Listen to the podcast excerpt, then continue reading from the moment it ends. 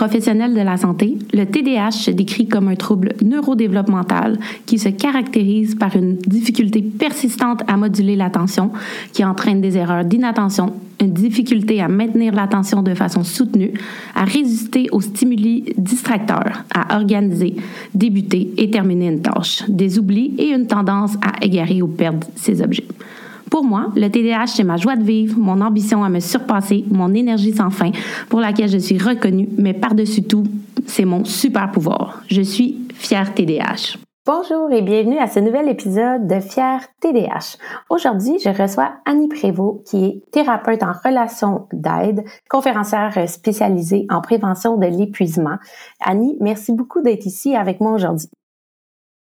Allô, allô, ça me fait bien plaisir. Merci à toi pour l'invitation. Oui, je suis super contente. On pourra en parler plus loin, mais de comment se rencontrer. Puis, euh, euh, en fait, pour faire une petite aparté, là, Annie est venue euh, donner un workshop à l'événement e-influence de ma compagnie et les gens ont adoré. Tu sais, ma partenaire d'affaires, Cindy, m'en parle encore à quel point ça ça l'a ça l'a chamboulé positivement.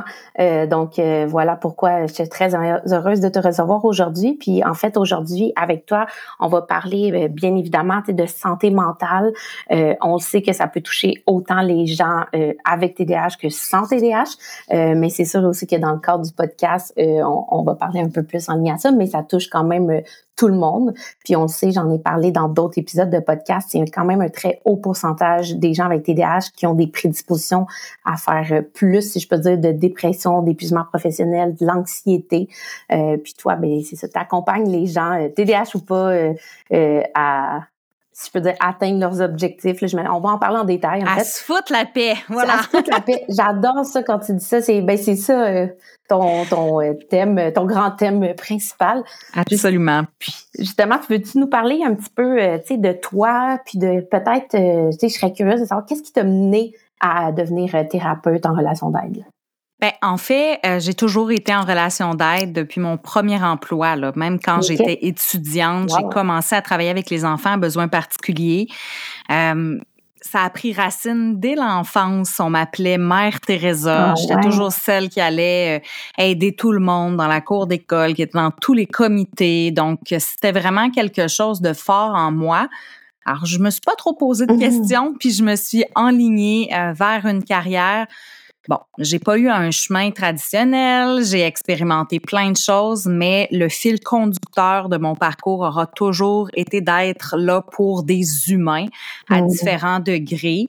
Et euh, ben voilà, en prenant soin beaucoup, beaucoup des autres. Je me suis oubliée oh, oh. Euh, longtemps et moi-même, j'ai vécu un épuisement euh, professionnel et c'est ce qui m'a amené euh, en 2017-2018 à vraiment me spécialiser dans la prévention de l'épuisement pour aider principalement au départ les personnes de la relation d'aide et maintenant tous les humains.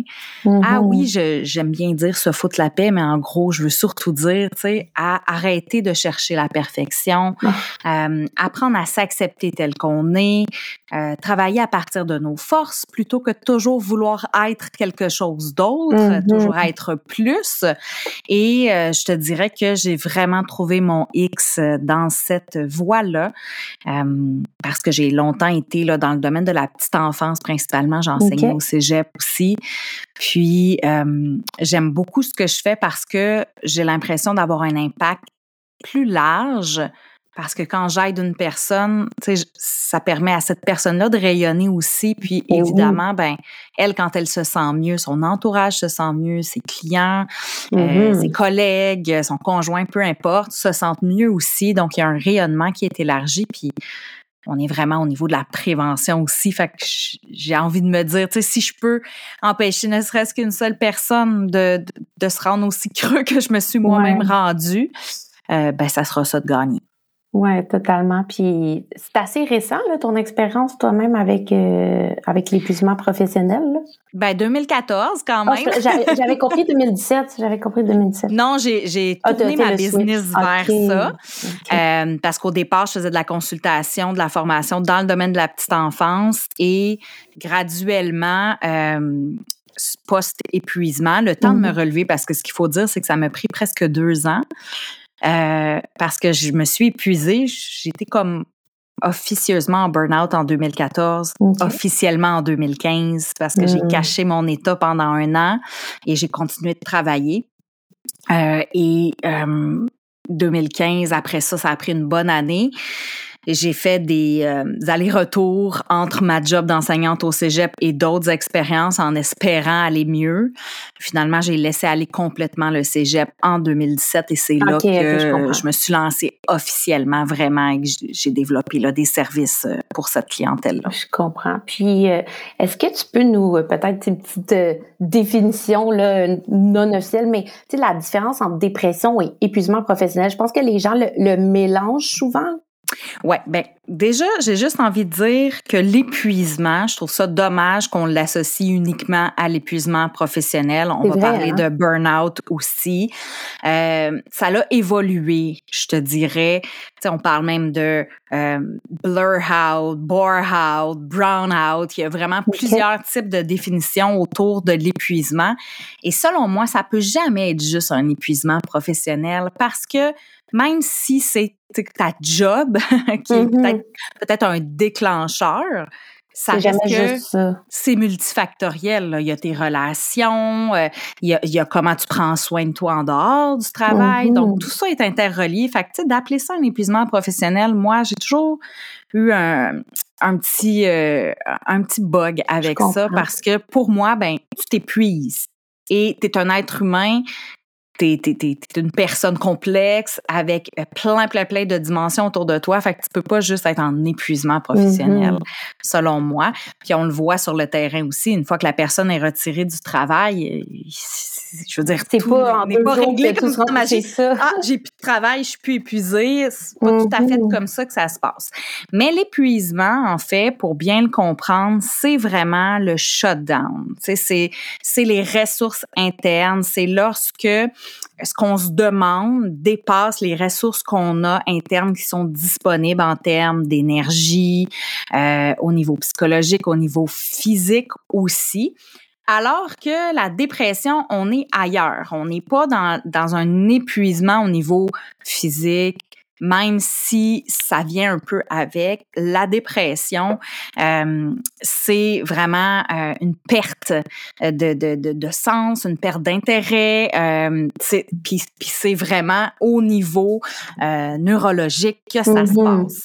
Alors on peut être épuisé et ne pas être en dépression, mais ça arrive quand même souvent qu'on a le package ensemble. Mais c'est important de faire la distinction parce que la dépression, ben, je veux dire, même si euh, tu te reposes, même si tu mets tout ce qu'il faut en place, tu sais, s'il n'y a pas euh, des changements.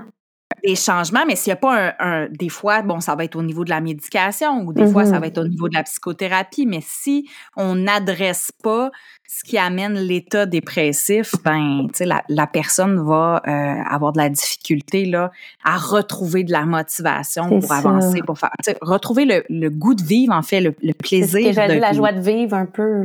Mm-hmm. Absolument. Puis on peut être épuisé, on peut être en burn-out, puis pas avoir perdu la joie de vivre et oh.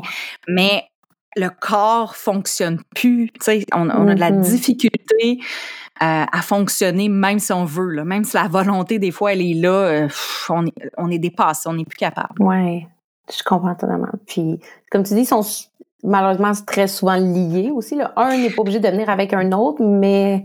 Ben, un peut amener l'autre ouais. aussi, dépendamment, tu sais, comment nous, on se perçoit dans notre épuisement. Ça, ça peut nous amener vers un état dépressif et à l'inverse, un état dépressif non adressé peut nous amener vers un épuisement parce que, comme je disais tantôt, on s'épuise pas juste physiquement, on s'épuise aussi intellectuellement, on s'épuise émotionnellement. Euh, et, et, ça, c'est important d'en parler euh, de ces fatigues-là qui sont pas juste physiques. Là. Sais, euh, mm-hmm. notre, cerveau, là, quand il roule, il nous demande de l'énergie. Moi, j'ai même tendance à dire que l'épuisement mental est pire que l'épuisement physique parce que euh, sans dire qu'il faut en catégoriser un, mais tu sais, l'épuisement physique à un certain moment, tu sais, si tu prends du temps pour toi, tu te reposes, ça peut, tu sais, le mental, t'aurais beau dormir pendant une semaine, c'est pas ça, tu sais, c'est pas assez, tu sais. Tu sais, des fois, tu dis, je suis brûlé physiquement, tu vas prendre le week-end relaxé, tu vas, ça va t'aider. Mais mentalement, si t'es, es à terre, euh, c'est pas euh, trois nuits de sommeil qui va te remonter, là. Oui, puis je te dirais que c'est comme le mal du siècle. sais, au niveau mental, on parle de charge mentale beaucoup parce qu'on est sursollicité mmh. et non pas juste physiquement. Hein, on peut être assis toute la journée à un bureau et être épuisé quand même. Parce qu'il y a énormément de distractions. On doit être capable de gérer beaucoup d'informations en même temps. C'est demandant notre cerveau est pas forcément fait pour être productif dans mm-hmm. ces conditions-là. Euh, et il y a beaucoup aussi des éléments qui sont normalement aidants pour pour nous, pour nous permettre justement d'être dans, dans des conditions optimales qu'on a mis de côté, que ce soit l'activité physique, la saine alimentation, euh, le repos, le sommeil. C'est, c'est toutes des choses, on le voit chez la plupart des gens, c'est un défi. Là. Ouais. Tu sais, quand je parle de saine alimentation, tu sais, c'est surtout de dire aussi que à l'époque où on est, l'alimentation, la, la nourriture est très transformée. Euh, c'est au niveau de la qualité de ce qu'on consomme aussi. C'est pas mm-hmm. juste, c'est pas juste une question de dire ah je mange juste du fast-food. On peut manger somme toute assez bien. Ça reste que il y a des carences alimentaires. mais manger assez aussi, tu sais, c'est pas juste la quantité, euh, tu sais, la vitesse à laquelle on mange. Euh, tu sais, on parle beaucoup de patterns mm-hmm. inflammatoires. Bref, tout ça pour dire qu'on est dans une époque où euh, c'est peut-être plus difficile de prendre soin de notre machine mm-hmm. corporelle pour nous permettre justement de créer le meilleur habitat pour notre cerveau. ouais. Euh, et, et, on néglige de faire le lien entre les deux, entre le corps et l'esprit, les émotions, de prendre conscience que tout mm-hmm. ça est interrelié puis que c'est pas juste un ou l'autre.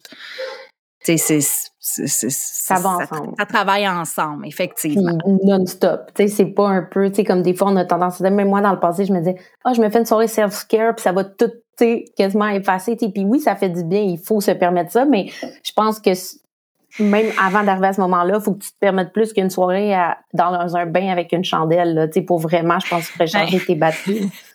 Oui, c'est comme un peu un mythe aussi. Euh, c'est un puis c'est plate parce que c'est un mythe qui est encore présent, omniprésent, de mm-hmm. dire ben pars une semaine en vacances puis ça va être fini, tu sais. Mais on s'entend que comme si tu n'arrêtais pas de penser euh, à tes, tes problèmes en vacances. Là. Puis de toute façon, tu sais, se relever d'un épuisement, c'est ça, c'est multifactoriel. C'est mm-hmm. pas juste euh, au niveau de l'énergie. Ça prend du temps. Faut venir comprendre qu'est-ce qui nous a amené à nous épuiser. Oui, pour faire des changements, tu sais, parce que clairement, si on est arrivé là, c'est qu'il y a quelque chose dans notre routine, dans notre quotidien qui ne fonctionne pas. Oui, ou tu sais, dans, dans, notre capacité à dire non, à mettre mm-hmm. nos limites, à, à se faire respecter. Est-ce qu'on est dans un emploi qui nous stimule suffisamment? Est-ce qu'on se sent à la hauteur dans notre travail? Est-ce qu'on se sent valorisé? Tu sais, il y a beaucoup de choses. Euh, est-ce qu'on est hyper performant? Est-ce qu'on est perfectionniste? Euh, des traits de personnalité qui nous prédisposent. Tu, sais, tu parlais mm-hmm. tantôt que le TDA, TDAH pouvait, tu sais, il y avait beaucoup de personnes qui s'épuisaient et, et c'est normal parce que c'est euh, c'est un état qui amène les gens à devoir se suradapter parce que tu sais on se mentira pas euh, la société là tu sais elle, a bien de la misère avec euh, ben, c'est toujours nous qui doit c'est toujours nous qui doit s'adapter à tout puis c'est nous qui doit rentrer dans un autre moule puis on a déjà un cerveau qui over analyse et spin tout tout le temps là, donc c'est mais ça, ce processus-là, c'est extrêmement énergivore. Mm-hmm. C'est extrêmement énergivore. Puis si je peux faire un parallèle, un jour, puis tu sais, je raconte souvent cette histoire-là, mais je la trouve marquante. J'étais en train d'enseigner et j'ai une étudiante qui m'a dit ah, Annie, t'es tout le temps souriante, j'aimerais ça, j'aimerais ça savoir c'est quoi ta recette pour être heureuse comme ça. Puis en dedans de moi, tu sais, moi, ça faisait des mois que j'allais pas bien. J'étais comme, il n'y a mm. rien de plus faux que ce qu'elle est en train de me dire. Hein. Et quand j'ai commencé ma thérapie, ma psychologue m'a fait réaliser à quel point faire semblant être ce que l'on n'est pas ou essayer de, de, de, de transmettre un état qu'on ne ressent pas, c'est très énergivore. C'est encore, ben, j'imagine. C'est encore plus demandant que juste guérir. Faire semblant d'aller bien, c'est plus demandant qu'aller mal. Fait que, c'est mm-hmm. comme juste aller mal. Fait que, c'est important, ça, d'en prendre conscience parce que, je pense que les personnes euh, avec un TDAH euh, c'est beaucoup justement des fois de camoufler les choses. Et ça, non seulement, tu à la base, ça te demande de l'énergie d'être, tout simplement, comme tout le monde, mais là, en plus, tu essaies d'être ce que tu n'es pas. Donc, comme si tu faisais marcher ta, un, un véhicule, tu essayais de l'amener à 300 km à l'heure, même si euh, sa limite maximale, c'était 200. Il va se chauffer un mm-hmm. moment donné, puis tu sais, tu risques de tu risques d'avoir un petit problème avec ton moteur. Totalement. Puis c'est difficile parce qu'un peu toute notre vie, puis là, tu sais, j'ose espérer que ça va être un peu de moins en moins pire, mais tu sais, euh, moi j'ai 30 ans, j'ai été diagnostiquée jeune, tu sais, ça commençait à en parler quand moi j'étais au primaire, mais même là, c'était pas très connu. Euh, puis c'était encore moins compris. Là, si on pense que c'est pas compris aujourd'hui, moi dans le temps, c'était j'étais quasiment considérée comme euh, euh, j'allais dans des locaux spéciaux puis considéré comme vraiment un enfant euh, quasiment infonctionnel. Mon frère aussi a un TDA, puis le professeur de deuxième année avait dit à mes parents que mon frère ferait jamais rien dans la vie et qu'il était, je cite ces mots, un retardé mental.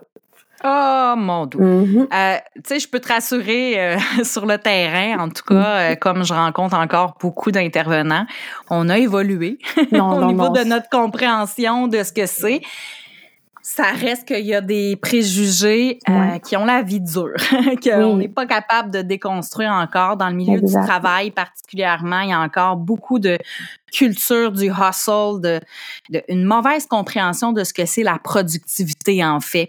On va se concentrer plus sur des façons très spécifiques d'arriver à un résultat plutôt que le résultat en soi. Donc, on va obliger, par exemple, des employés à travailler tous le même, le même nombre d'heures ou de la même façon, avec les mêmes pauses, alors que le plus important, au final, c'est que le résultat qui est attendu soit atteint, peu importe la façon dont la personne l'atteint. Mm-hmm. Puis, excuse-moi, j'ai classique TDAH, j'ai perdu mon idée. je suis tellement concentrée dans ce que tu me dis, puis comme j'ai une bonne question, puis là, Justement. Il faut les écrire. C'est ça. Un petit oui, post-it, là. On va en parler, ça, des stratégies, oui, puis, des fois. justement, tu te, ça me revient de te parler de, tu sais, un peu la charge mentale, justement, qu'on se met en tant que TDA, TDA. Tout le monde a de la charge mentale, on s'entend, mais en tant que TDA, TDAH, de euh, essayer d'être un peu quelque chose qu'on n'est pas. Puis, euh, tu sais, la charge mentale de plus qu'on peut se mettre à essayer d'être un peu quelque chose qu'on n'est pas ou beaucoup, moi, je dis souvent, de, on, les TDAH, on est, on se fait donner un manuel euh, d'instruction qui est pas le nôtre, puis on se faisait essayer d'être ça. C'est comme je dis souvent, euh, tu essayais de monter une étagère avec le manuel euh, d'instruction pour une table. sais ça ne fonctionnerait pas. Ben, c'est un peu ça que nous, on s'est fait faire un peu toute notre vie. Fait que la charge mentale, tu sais, moi, très souvent, surtout dans des nouveaux cercles, dans les gens où je suis habituée, ils, commencent à beaucoup s'adapter, surtout que je sensibilise beaucoup les gens sur le TDAH et à le comprendre.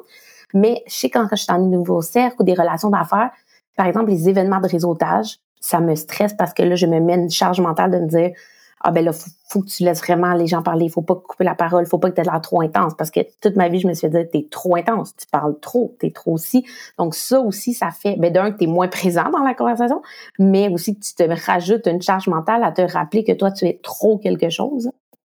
Absolument. Puis le plus drôle dans l'histoire, ben drôle n'étant pas comique, mais étrange, c'est que souvent, à faire cet effort-là, de prendre cette distance-là pour un peu suranalyser la situation, c'est ce qui va amener le plus de confusion, de quiproquos, de parce que là on essaie de de, de, s'adapter. Ok, qu'est-ce qu'elle attend de moi? Qu'est-ce qu'elle veut? Puis là on ajuste nos comportements ou nos réactions en fonction de ce qu'on pense. Mais si on s'est trompé au départ sur notre façon de voir la situation, ça peut euh, nous faire perdre énormément de temps, d'énergie et de relations. Des fois, c'est mm. beaucoup plus simple de juste être dans la transparence puis de nommer les choses dès le départ parce que ça met les attentes au clair. Mm-hmm. Puis toi, tu t'enlèves tellement de pression de sur les épaules parce que définitivement, euh, pendant que tu es en train de faire ce travail de réflexion-là dans ta tête, la conversation continue d'avancer. Là, après ça, tu vas tenter de revenir dedans. Puis là, bref, moi, tu sais, ça arrive souvent avec des clientes en, en relation de couple, par exemple, quand on travaille ça, que je justement je les amène à nommer les choses tout de suite plutôt que d'être dans l'interprétation d'eux ou de mm-hmm. ah ben là faudrait que je fasse ci ou que je fasse ça pour lui faire plaisir, mais de nommer, de poser des questions et de demander à l'autre ce qu'il attend aussi, de venir valider les attentes parce que c'est fou à quel point on est excellent pour se mettre énormément de pression et beaucoup plus que les autres nous en mettent. Et ça, quand on comprend ça, qu'on est notre pire bourreau et que souvent, ben, le trois quarts du temps, la pression, elle vient de nous. Nous, on la voit comme si elle venait de l'extérieur. Ah, c'est mon employeur, c'est mon rôle de maman qui m'amène cette pression-là. Mais en fait, qui a dit qui a dit que tu devais être ceci ou cela? C'est ça, c'est toi qui mets cette pression-là souvent. À ce niveau-là. Est-ce que tu as validé les attentes? Est-ce que, est-ce que tu t'es demandé quel était le minimum satisfaisant pour atteindre le résultat attendu? C'est vrai. Puis c'est vrai que les êtres humains, ça tout confondu, j'ai l'impression qu'on a vraiment tendance à prendre les choses pour acquis. Ben, il va penser ça.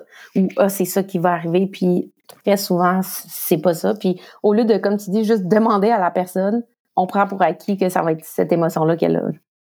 Ben oui, absolument. Puis tu sais, c'est pour ça que je parle de se foutre la paix. Puis mm-hmm. tu sais, c'est se foutre la paix, c'est que c'est un processus personnel, soit avec soi, parce que justement, la perfection, c'est nous qui nous nous l'imposons. Mm-hmm. Tu sais, le, le, tapage de tête, souvent, c'est nous qui nous le faisons à nous-mêmes.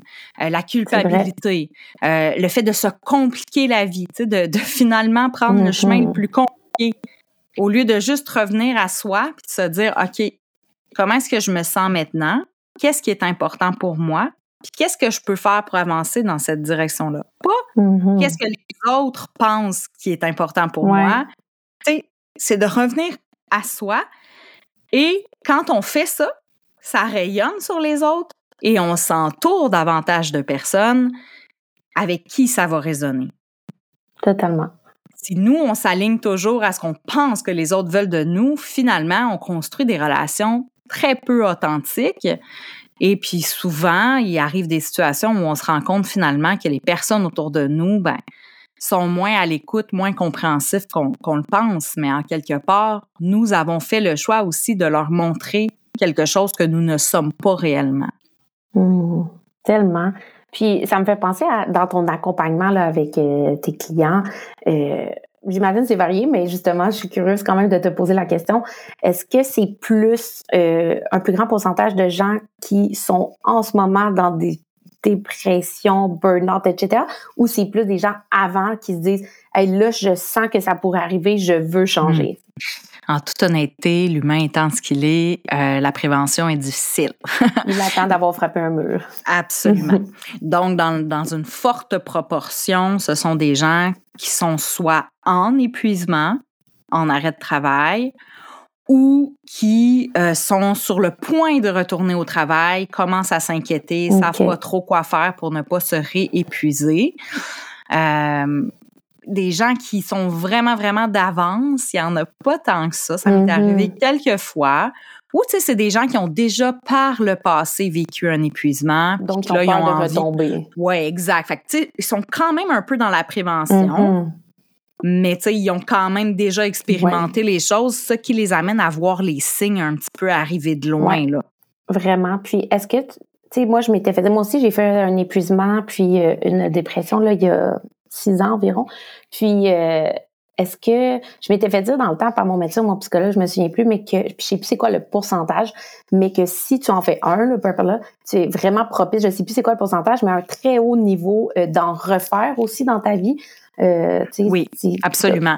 C'est c'est pas la partie la plus fun à expliquer euh, parce que des fois ça peut donner l'impression qu'on qu'on n'a pas d'espoir. Qu'on fait quasiment ça pour rien. Ouais, c'est fait c'est le bout que je trouve le plus difficile des fois de dire justement à des clientes que ben tu sais ça peut prendre jusqu'à sept ans pour réellement se, se, relever d'un épuisement, dépendamment à quel moment tu as pris les choses en main, euh, que oui, les risques de euh, retomber sont quand même élevés. Pourquoi? Tout simplement parce que ben, deux choses en fait. La première, c'est que si tu t'es épuisé une fois, c'est que probablement tu as des traits de personnalité qui te prédisposent à. Ouais. Donc, si tu n'adresses pas ça, les risques vont être encore là. Mm-hmm. Et deux, ben, une fois que tu t'es épuisé, c'est comme si ta batterie là, est affaiblie. Ouais, est affaiblie. Fait que tu pars, tu sais, t'as moins d'espace. jamais à 100 tu sais, dans Exactement. Fait que tu sais, tu pars avec une prise. fait que c'est hmm. sûr que euh, ça, ça va faire en sorte que, ben, comme t'as moins d'énergie en moyenne que des gens qui se sont pas épuisés, les risques que tu vides ta batterie encore sont quand même plus élevés que quelqu'un qui n'a pas fait un épuisement mhm. préalable. D'où le pourquoi, tu sais, pas justement de travailler avec des gens un peu comme toi ou eux-mêmes s'ils sont capables, mais de, de tu sais, il suffit pas de, oui, ça, tu sais, ça te prend un psychologue, ça te prend de l'aide, ça te prend même des fois de la médication, il y a plein de choses, mais c'est pas juste de, si je peux dire entre guillemets, guérir cette situation-là, c'est vraiment de changer là, puis de développer des trucs. Puis je pense que c'est là-dedans aussi que tu te spécialises. De, c'est pas juste dire, oui, oui, t'aides les gens à aller mieux, mais après ça, c'est pas juste aller mieux, c'est changer des choses. Parce que comme tu dis, si c'est juste aller mieux, ça va être comme un plaster, puis après ça, c'est un peu comme une bombe à retardement, ça va revenir. Hein. Absolument. Mais avant même de penser à changer, je te dirais, je te dirais que le, principal, avant même de changer, c'est d'abord d'accepter et mmh. d'adapter. Donc, moi, avant d'amener une cliente, un client à, à changer complètement ce qui est impossible, euh, je vais plutôt déjà voir, OK, qu'est-ce que tu n'acceptes pas? À quel niveau tu n'es pas euh, dans l'acceptation? Une fois qu'on a trouvé ça, OK, parce que si tu ne l'acceptes pas, tu ne mets pas en place des stratégies d'adaptation. Mm-hmm. Non, tu vas te faire violence pour changer. Ouais. Alors, quand on trouve les zones non acceptées, par exemple, une personne qui aurait un, un TDAH ou, qui, puis j'en ai suivi une cliente orthophoniste super brillante qui a un TDAH et la première étape, ça a été de travailler l'acceptation de ça parce que elle se faisait violence et elle s'imposait des stratégies qui ne faisaient pas de sens avec ça. fait que déjà, d'être dans l'écoute de soi, dans l'acceptation, puis de dire c'est correct, j'ai le droit d'avoir des stratégies qui font du sens pour moi. Je suis pas obligée de prendre les stratégies conventionnelles ou celles que on me dit que je devrais prendre. Ça se peut que si je fais ça, ça fonctionnera pas. Fait qu'avant de changer, on accepte qui on est, on mm-hmm. travaille à partir de nos forces, puis après ça, un petit morceau à la fois, mais, mais pas dans le but d'être une personne différente. Dans le but de, de, de, tirer profit, en fait, même de nos défis. Parce que, tu sais, on le sait, les personnes qui ont été DAH, c'est des gens tellement créatifs. Fait que, tu sais, moi, quand on me parle de TDAH, c'est ça que je vois en premier parce que j'en ai tellement autour de moi. Je me dis, c'est des créatifs, c'est des gens qui ont plein de projets, euh, tu sais, c'est des gens, justement, passionnés, intenses. C'est le fun de parler avec eux. Ben, je vais me concentrer sur ces aspects-là, puis je vais voir comment est-ce qu'on peut les mettre à profit, justement, ces mm-hmm. aspects-là. Quelle stratégie pourrait tirer profit de ces défis-là, au lieu d'essayer de, de tout changer, ce qui est trop demandant, surtout pour une personne en épuisement où chaque micro, mini, petit pas est un effort euh, considérable. Donc, c'est vraiment un accompagnement personnalisé. Là. oui, tu ah, la même base, mais tu, la, tu le personnalises à comment la personne elle est, sa situation.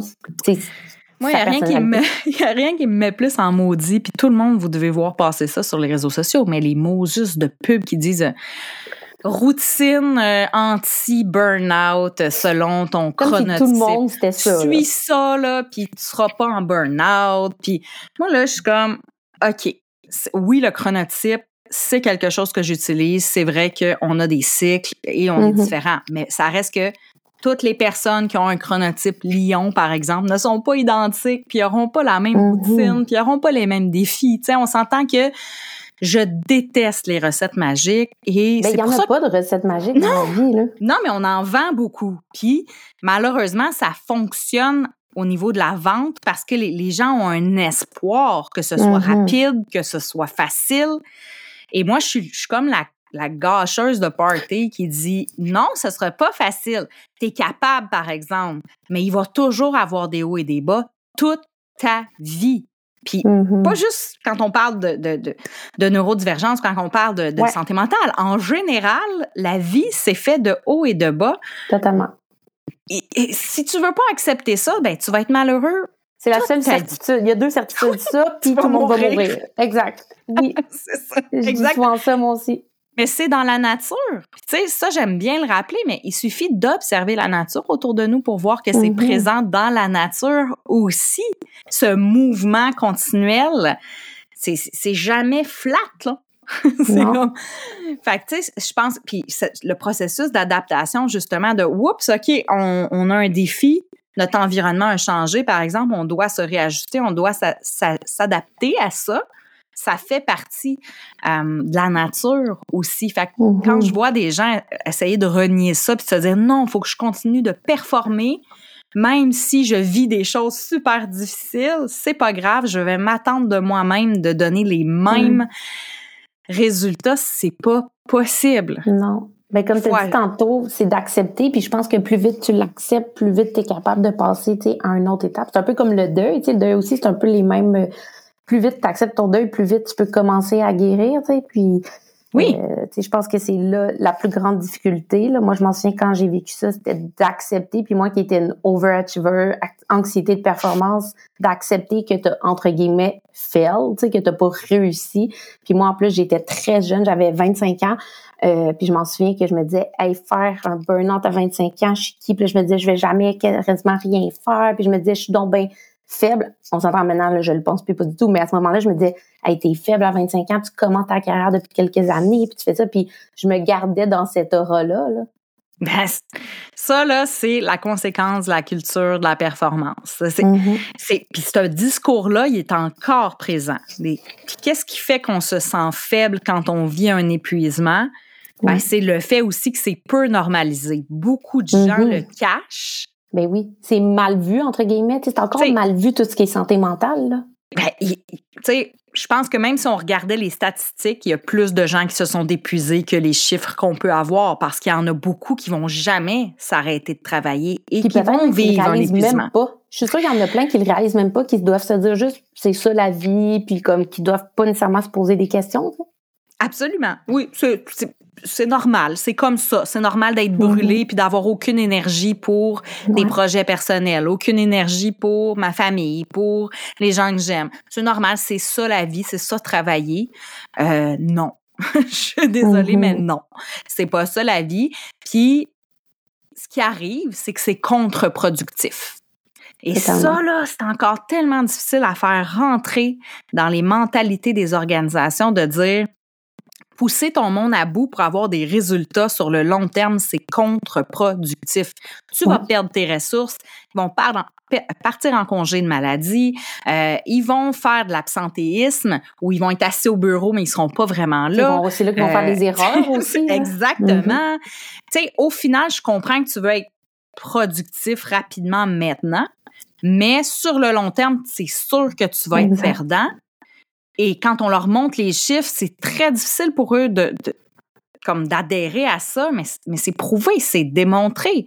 J'ai Mhm. récemment fait un contenu sur la sieste, à quel point c'était prouvé que c'était productif de permettre la sieste, mais quand tu dis ça à un employeur ou à plein de gens, c'est Euh, sûr que quelqu'un un peu plus old school ne va jamais euh, penser ça. Là. Ah, puis, euh, honnêtement, j'approche 40 ans, là. Je sais pas si c'est ça old school pour non, toi. non, non, je, je pense mais, du monde de mon âge qui pense ça, il y en a encore Oui. beaucoup, tu sais, qui vont Mais- pas se l'autoriser ou qui vont penser que si elles se permettent du repos, elles vont perdre de la productivité, alors qu'au Mhm. final, te pousser à bout quand tu n'es plus fonctionnel, t'apportera pas de résultats. Au contraire, tu vas être contre-productif parce que tu vas, tu vas perdre ton temps. Ouais. Tu vas travailler à, à des capacités peut-être de 50% de, Mhm. alors que si tu avais pris 15, 20, 30 minutes de pause, ben, tu serais retourné à ton Ouais. 100 Ouais. Au final, à la fin de ta journée, Mhm. sais, Ben, c'est- comme un peu pédaler à contre-courant, là, c'est Euh, comme... oui.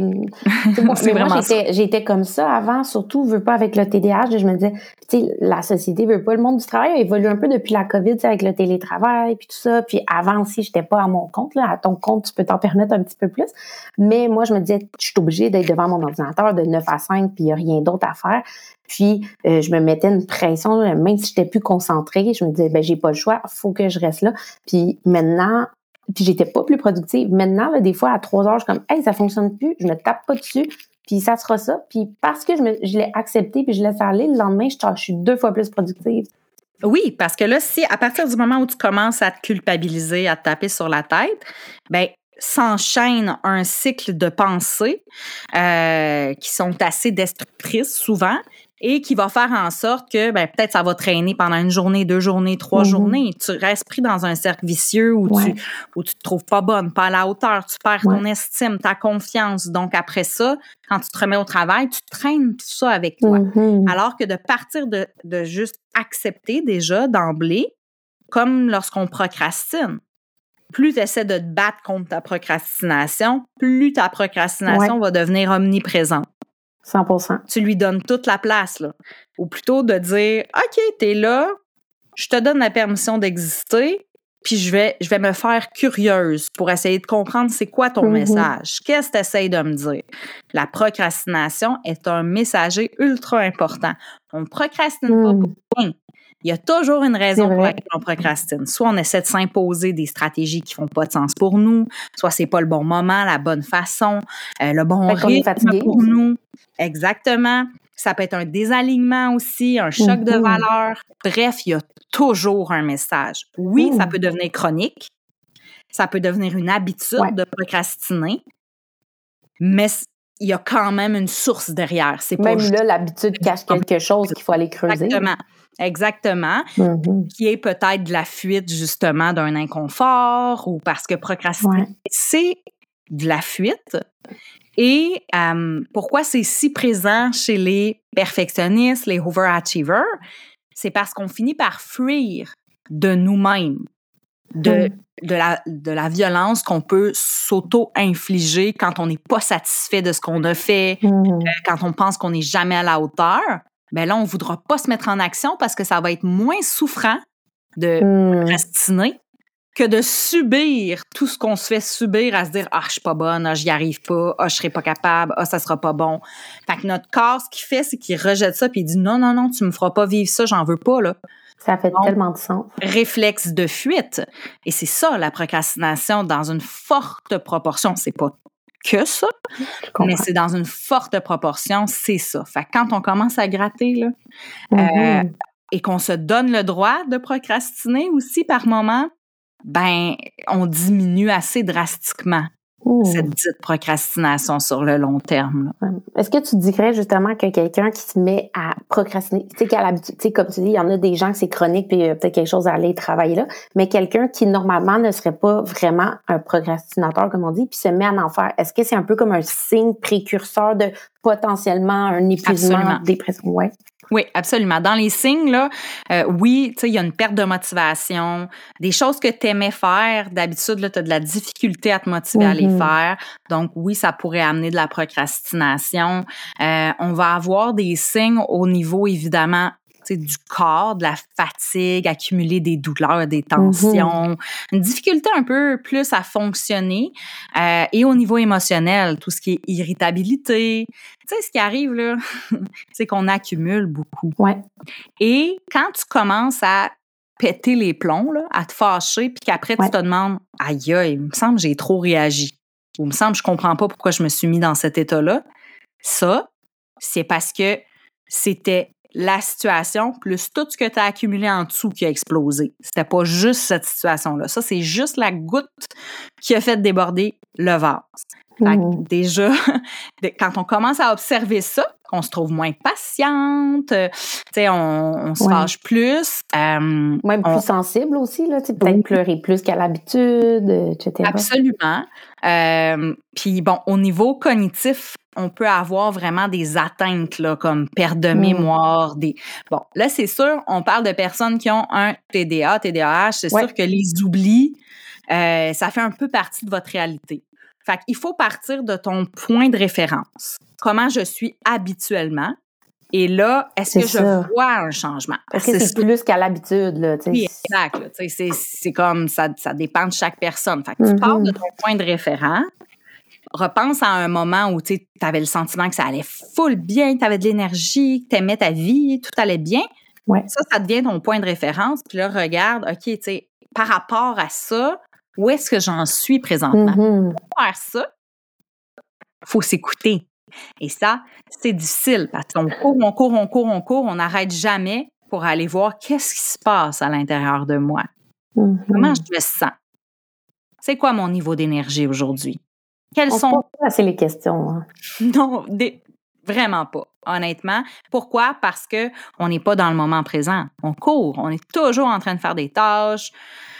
Bref, ça fait en sorte qu'on ne s'arrête pas pour juste aller à l'intérieur de nous puis voir ce qui se passe. Et Mhm. notre corps est un messager puissant qu'on a appris bien souvent à ignorer. Donc, ah, je suis fatiguée, c'est pas grave, tu sais, je vais continuer, il faut que je finisse. Euh, Ah, j'ai une tension, c'est pas grave, euh, tu sais, C'est vrai, hein? exercice demain. Euh, ou je prendrai un rendez-vous chez le chiro dans six mois. tu sais. C'est vrai. on repousse, on repousse, on repousse. Mais souvent, les signes commencent très, très tôt. C'est juste qu'on ne les voit pas. Ouais, on n'écoute pas les petits signes, puis là, quand Non. on réalise, ben c'est rendu trop tard, entre guillemets, puis là, tu peux comme plus vraiment revirer de bord, entre guillemets, si je peux dire. Ben non. Ça peut plus vraiment. Tu sais, c'est sûr qu'après ça, il y a des gens qui sont capables de, de continuer de travailler en épuisement. Là. Tu sais, c'est, c'est différent pour chaque personne. J'imagine qu'il y a des niveaux aussi d'épuisement, là, sans dire que c'est 0 à 100, mais tu sais, il Ouais, ça se chiffre pas, là. C'est trop multifactoriel, mais oui, c'est il y a des sûr. niveaux. Il y a des degrés et euh, plus t'attends, plus tu peux te Oui. rendre au degré quasi euh, légumes. Là. Mhm. Moi, c'est ça que j'ai fait. Ah, genre, wow. mon corps a dit Ah ouais, OK, hein. tu veux pas m'écouter, je te débranche la plug. Tu c'est genre, un autre tu niveau. sors là. pas de ton lit. Là. Tu sais, c'est comme. Mm. t'as plus- tu manges plus, tu dors plus. Tu, sais. Ah, là, tu vas, là, tu vas comprendre. tu sais. Donc, ça, c'est l'extrême. Ouais. Mais quand on se rend dans cet extrême-là, il y a des séquelles permanentes Mhm. qui viennent avec ça. Au niveau cognitif, euh, au niveau Comme par exemple, quoi, la mémoire, physique. la... la mémoire, euh, tu sais, au niveau des fonctions cérébrales, la mémoire, la- le niveau d'énergie aussi, de façon Mhm. générale, euh, le, le- le- focus, la capacité à garder son attention. Bref, sans vouloir faire peur et sortir euh, un épouvantail, euh, plus tôt on prend conscience des Mhm. signes, plus tôt on agit, mieux c'est. Fait que c'est pour ça que ma mission, Mhm. elle est dans la prévention. Tu sais, dans un monde idéal, on agit avant de se rendre Mais là, oui. s'il vous plaît. S'il vous dis, plaît. pas vouloir faire peur, mais en même temps, d'une certaine façon, moi, je me dis, il faut peut-être faire plus peur aux gens parce que j'ai l'impression que pour les gens, c'est pas grand-chose, puis ils disent, oh, puis je serai en épuisement, je vais être arrêté de travailler deux, trois, quatre mois, sais, puis j'ai l'impression que les gens ne prennent pas ça assez au sérieux, là. Ben non, c'est parce que regarde, c'est quasiment un badge là. Tu sais, il y a des milieux, par exemple, je pense au dans le milieu du droit là, où c'est quasiment c'est cultu- culturel dans ce milieu-là de faire un burn-out. Si t'as pas fait un burn-out, ça veut dire que tu travailles pas assez, quasiment. Puis il y avait Jenna Kutcher, à un moment donné, elle avait fait des Mhm. genres de petites étiquettes, c'est comme des, euh, des genres de macarons où Ouais. ça disait, tu sais, justement, que c'était pas un, un, un, badge d'hon- un badge d'honneur. Genre, c'est pas genre bravo, t'as fait un épuisement, euh, t'es- Exact. tu sais, être occupé, là. Elle disait busy is not a, a- a badge of honor. Ouais. Donc, tu sais, c'est comme, t'as pas, tu sais, c'est pas une fierté en soi, tu sais, c'est Mhm. être juste occupé tout le temps, tu sais, c'est comme, ça, tu devrais pas être fier. Après ça, faut pas avoir honte, faut l'accepter, puis c'est ça, mais je pense pas qu'il faut que tu sois fier, tu sais, c'est un peu comme Ben, c'est que ça dépend de ce que tu fais avec ton occupation. C'est un peu comme avec le TDAH, là, tu sais, c'est comme devenu, je dis entre guillemets, là, mais la mode, tout le monde veut être TDAH maintenant. Je suis comme, ça, ça paraît que vous l'êtes pas, là, parce que, puis après ça, moi, tu sais, euh, je crois qu'on peut l'accepter, puis il y a des forces dans le TDAH, puis tu sais, je, je, c'est ça que je fais avec le podcast, puis dans, essayer de faire réaliser aux gens qu'il y a plein de belles forces puis des beaux côtés, mais ça reste que c'est, il y a aussi beaucoup de difficultés, c'est pas cool, là. Moi, quand les gens me disent ça, je suis comme, tu penses que c'est cool, le- pour le restant de mes jours, je vais avoir des difficultés à euh, me sentir comme à ma place avec les gens, je dois travailler le double, tu sais, je dois mettre le double d'efforts pour arriver au même niveau que tout le monde. Tu sais, c'est pas, c'est pas cool, Mais, là. ah oui, je suis tellement d'accord avec toi. Puis, ce qui arrive, c'est qu'on est dans euh, une réalité qui nous rend, en quelque sorte, euh, TDAH dans le sens, pas le vrai diagnostic, mais non. sais, les distractions, les, ça nous rend inattentifs et les gens pensent que c'est juste ça, avoir un TDAH. C'est plus que ça, là. Un TDAH, c'est juste être distrait, oublier des choses. Ben, non, non, là, tu sais, c'est... Non, c'est chimiquement dans ton corps. Exactement. Souvent, je réexplique, je leur dis, tu sais, t'as des petits brigadiers qui trient l'information dans ta tête, puis une personne qui a un mm-hmm. TDAH, ces brigadiers, ben, ils trient pas grand-chose, fait que tout rentre et c'est très demandant. Bref, les gens sont comme, ah, OK, fait que ça n'a rien à voir juste ben avec ah, j'ai oublié quelque chose. Parce qu'on s'entend, l'anxiété peut te rendre distrait. Euh, mm-hmm. Plein de choses peuvent te rendre distrait. Pas forcément, euh, c'est pas forcément un TDAH. Fait que oui, effectivement, j'ai cette sensation-là aussi que ça devient ça devient un petit peu comme une étiquette classique de genre ah ben tu sais dans le fond euh, c'est normal puis tu sais c'est comme c'est correct là de normaliser ça mais pas au détriment des personnes qui ben, souffrent réellement et qui doivent continuellement. Tu sais, c'est un peu une façon de banaliser, je trouve. Exact, exact. Et puis c'est vraiment pas de respecter les gens qui ont ça. Tu sais, moi, je me promène pas en disant, hey, j'ai peut-être le diabète parce que des fois euh, mon sucre qui est débalancé là. Tu sais, ça, tu sais, on sait pas ce que ces gens-là vivent. Puis, tu sais, c'est comme tu dis, c'est de banaliser puis ça fait filer ces gens-là encore plus cheap. Moi, quand je me fais dire par des gens, ah, oh, on est tout un peu TDAH, je me sens juste comme ah ta gueule, tu l'es pas vraiment toi, puis c'est pas important ce que tu, tu sais, c'est comme ça fait juste te faire sentir plus comme de la merde là, tu sais, quand toi-même tu as déjà des difficultés à l'accepter, puis aussi accepter que tu es différent. Là.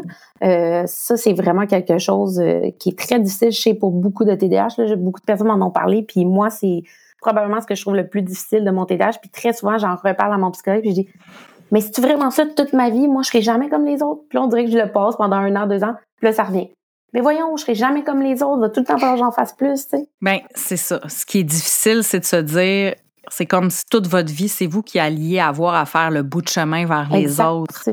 Mais la vérité, c'est que, tu sais, la normalité, là, à quel point elle existe réellement, puis à quel point on se cache on se cache nos différences puis qu'on essaye justement toutes d'être de fonctionner pareil alors qu'à un certain niveau je pense que tout le monde gagnerait à, à, se questionner un petit peu plus sur ce qui fonctionne pour eux, ce qui fonctionne pas pour eux. Mm-hmm. Tu sais, de, que, au final, on est tous un peu différents et c'est ce qui fait aussi nos forces. Ouais. Tu sais, c'est je veux dire, tu sais, à la limite, au-delà d'une étiquette, là, au-delà du, du, diagnostic, c'est quoi la normalité? Puis comment ça se fait qu'on permet pas plus dans les organisations, dans la société en général, de, de, de trouver des stratégies puis d'offrir une diversité de contextes, de stratégies, de mm-hmm. moyens pour que tout le monde puisse explorer puis trouver ce qui fait du sens pour eux, tu sais. Totalement, totalement. J'ose espérer que peu à peu, ça va venir un petit peu, euh, un pas à la fois, c'est mieux que rien. tantôt, tu parlais de, tu sais, de, justement, tu disais, oh, note là, tu sais, des petites stratégies. Tu sais, ça serait quoi? Puis je comprends qu'on pourrait sûrement en parler pendant trois heures, là. Clairement, c'est, c'est ça que tu fais, tu sais, dans la vie, là. C'est, c'est clairement plus qu'en un, un, un accompagnement que, que ça peut changer. Mais, tu sais, qu'est-ce que tu pourrais dire qui sont tes meilleurs trucs, si je peux dire, pour, quand on voit peut-être des petits signes précurseurs comme ça, là, tu sais, dans les débuts, qu'est-ce qu'on peut faire pour se foutre la paix, comme tu dis? Bien, la toute première chose, et pour moi la plus importante, et ça va faire référence à ce que j'ai dit tout à l'heure, c'est de revenir à soi. Et moi, j'aime bien appeler ça faire un check-in. Mmh. Donc, euh, simplement choisir des petits moments rapides. Là. On parle, on parle pas d'une méditation pendant 15 minutes. On parle juste mmh un 2, 3 minutes, même 30 secondes. Juste t'arrêter. Stop. Tout ce que tu es en train de faire, t'arrêtes et là, tu rentres à l'intérieur de toi. Fait que si tu veux, tu peux fermer les yeux, tu peux mettre une main sur ton ventre, sur ton cœur, tu peux respirer et juste à l'intérieur de toi, voir, OK, je fais un genre de petit scan, qu'est-ce qui se passe? Puis ça n'a pas besoin d'être compliqué. Puis la question puissante que j'aime bien poser qui vient avec ce moment-là, c'est de quoi ai-je besoin ici et maintenant? Pas dans, dans, six mois, pas demain, en vacances, là. Non, non, mais ici et maintenant, pour me sentir mieux, ne serait-ce que de un petit pourcent dans ma tête, dans mon corps et dans mon esprit, mm-hmm. et de poser un geste. Puis là, on va rester dans la simplicité. Ce geste peut être Ah, je, je me sens tendu dans le bas du dos. Je fais mon check-in pendant que je suis au bureau. Ben, je me lève, je fais deux, trois petits étirements rapides, je me rassois. C'est tout. Donc, de ramener ça à des attentes plus réalistes, des tout mmh. petits pas imparfaits. Puis c'est pour ça, le 1% qui est important. Parce qu'on, tu sais, souvent, on se dit, hey, moi, là, m'en prendre soin de moi. Là.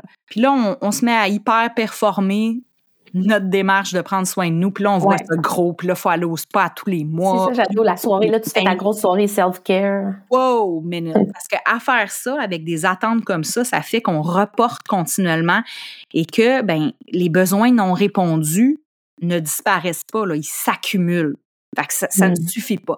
Fait qu'à chaque fois que tu réponds à un petit besoin sur le fait, même si c'est une toute petite action, il y a quand même un résultat. Et c'est là que ça devient important, c'est de prendre l'habitude de ah, je détecte un besoin, je prends une action pour y répondre.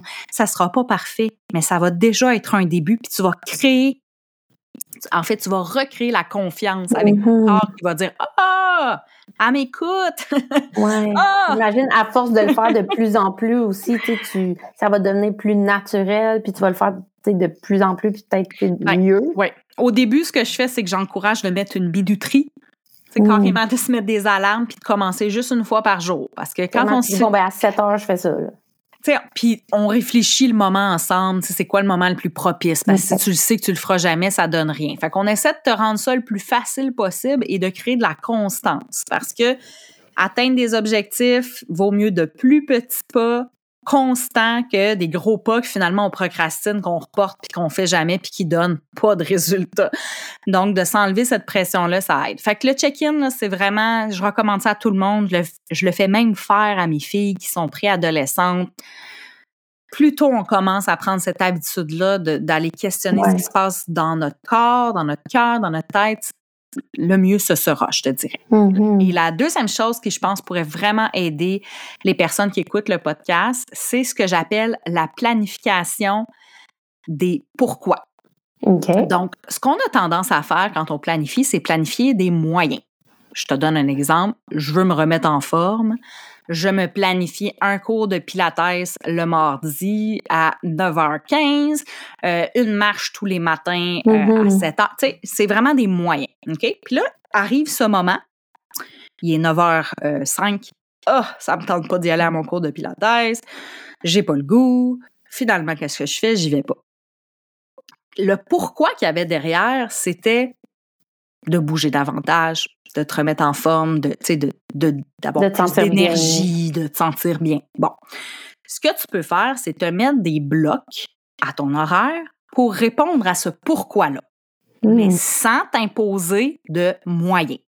Et quand tu arrives à ce moment-là, de prendre le temps de te demander qu'est-ce qui fait le plus de sens selon l'énergie que j'ai mmh. aujourd'hui, le temps que j'ai, pour répondre à ce pourquoi-là? Fait que ça se peut, là. une bonne idée. Ben, ça se peut que cette journée-là, finalement, ça rentre pas dans ton horaire, le cours de Pilates, mais au lieu de juste te culpabiliser, te taper sur la tête, pas y aller puis te sentir comme poche, ben, ça se peut que ça soit juste cinq minutes d'étirement, puis ça va faire la job, mais tu vas quand même avoir répondu à ton pourquoi. Tu vas l'avoir planifié, tu vas l'avoir mis dans ton agenda, tu vas avoir respecté la promesse que tu t'étais faite et tu tu vas contrer ta procrastination mm-hmm. parce que la procrastination c'est un désalignement. C'était pas le bon moment, le bon moyen pour toi pour répondre à ce pourquoi là. Donc ça c'est un bon truc de au lieu de d'être trop rigide, de te mettre des blocs ah ça ça va être du temps en famille par exemple, du temps pour prendre soin de moi, mm-hmm. puis de te laisser la possibilité de te questionner puis de voir qu'est-ce qui fait du sens pour toi à ce moment-là. Ça serait quoi les meilleurs moyens pour moi? tout en restant bien aligné à mon objectif, ma vision de ça, mon pourquoi. Hmm. C'est tellement intéressant. Je, je, le fais un peu d'une façon, mais là, je vois comment je pourrais le, le pousser davantage, justement. Mais je le faisais pour les moments pour moi. Moi, je me bloque du temps pour moi sans nécessairement, euh, si c'est lire, prendre un bain, peu importe, mais je vois comment je peux l'emmener dans d'autres sphères de ma vie aussi. J'ai une dernière astuce. Oui. Quand on a de la difficulté, justement, là, à euh, organiser, prioriser notre temps. Euh, c'est de se poser cette question. Moi, j'aime bien les questions. Quel est le coût en temps, en argent, en énergie hmm. et en ressenti si je dis oui à cette chose? Hmm. Peu importe cette chose, une tâche, une demande qui vient de quelqu'un d'autre, une demande que je me fais à moi-même, pas juste ça va me prendre combien de temps, parce que ça, c'est faussé quand on s'attarde juste au temps.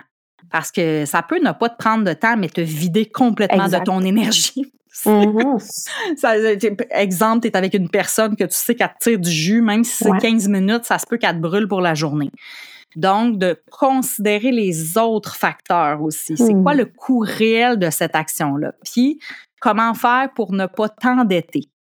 Donc, justement, si l'argent, le temps, l'énergie, le ressenti, ça ressort tout le temps, mais que tu prends pas de temps pour te reflouer, donc, en temps, en argent, en énergie, en ressenti, à un moment donné, tu vas tomber euh, en banqueroute. Et là, tu t'en vas éventuellement vers un épuisement.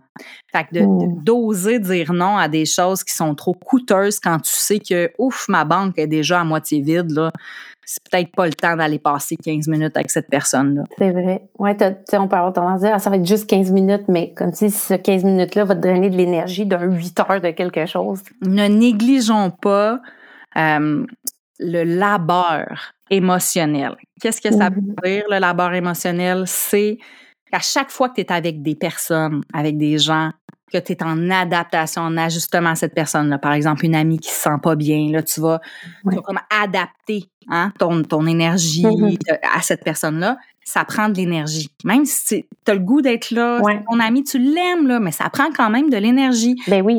Euh, quand quand tu as des clients Hein? Et que là, tu souris, puis que tu es toujours content, même si tu vis des choses difficiles dans ta vie à la maison. Ça, c'est du labeur émotionnel, comme on a dit tantôt. Mm-hmm. ça, tire du jus, ça tire du jus, et ça nous amène à être fatigués. C'est pour ça que c'est important d'avoir des moments où, justement, on n'a pas besoin, tu sais, il y, a des personnes, il y a des contextes dans lesquels on le sait, hey, ça, c'est facile, euh, ça me demande pas d'énergie, ça me fait du bien, ça me remplit plutôt que me vider. Ouais. Hmm. C'est tellement des bons trucs. Moi-même, euh, je vais les mettre en pratique. J'adore les questions euh, que tu as sorties. On aurait clairement pu en parler longtemps. Je pense que c'est pas pour rien que euh, tu, tu, accompagnes les gens dans plusieurs séances, que tu en parles sur tes réseaux. Justement, si les gens ont aimé ce que tu as partagé, il y aurait le goût d'en savoir plus sur ton fonctionnement, où est-ce qu'ils peuvent te trouver? En fait, je suis sur tous les réseaux sociaux euh, sous le nom de Annie au jour le jour et mon site web aujourdlejour.ca sur lequel on peut retrouver toutes les informations. J'aime bien expérimenter, donc mes services changent euh, au gré du vent. Alors, la meilleure façon, c'est soit le site web, soit mes réseaux sociaux où c'est euh, indiqué ou encore plus facile de m'écrire, de venir me jaser. Euh, je trouve ça tellement, tellement essentiel de commencer par une discussion. Moi, c'est important de travailler avec des gens que je sais que euh, tous les deux, on va pouvoir s'apporter quelque chose. Donc, ça commence pas mal toujours par un appel de connexion. Mmh. Euh, et c'est possible pour les gens de trouver le lien un petit peu partout pour prendre un appel avec moi. Puis moi, là, si jamais je sens que je suis pas la bonne personne pour t'amener à faire le prochain petit pas imparfait, ben, je vais te référer, je vais t'envoyer à la bonne place. Puis je suis super transparente là-dedans parce que pour moi, c'est un, un, échange d'abord mm-hmm. et avant tout. Et euh, ben, moi, j'ai envie de, de, me sentir à la hauteur aussi. Fait que ben c'est sûr que quand c'est pas le cas, je, je le dis d'emblée. Puis euh, même chose, je respecte énormément la personne quand elle, elle tu sais, ah, mm-hmm. tu sais, c'est pas contre toi, Annie, mais tu sais, ça répond pas forcément à mes besoins. C'est parfait c'est correct, ça fait énormément de sens pour moi parce que justement, il n'y a pas de méthode parfaite, il n'y a pas de méthode unique. Alors, j'ai beaucoup de plaisir à référer vers d'autres personnes si, mm. si c'est nécessaire aussi. Mm, c'est super ça. Mais je te remercie beaucoup pour ton temps. Honnêtement, moi, je sais que j'ai trouvé ça très intéressant et je suis certaine euh, que les gens qui écoutent le podcast vont adorer. Donc, euh, je te remercie beaucoup pour ton temps et tes précieux conseils. Puis on Merci se reparle. À toi. Merci. Puis on se reparle dans un prochain épisode. Merci.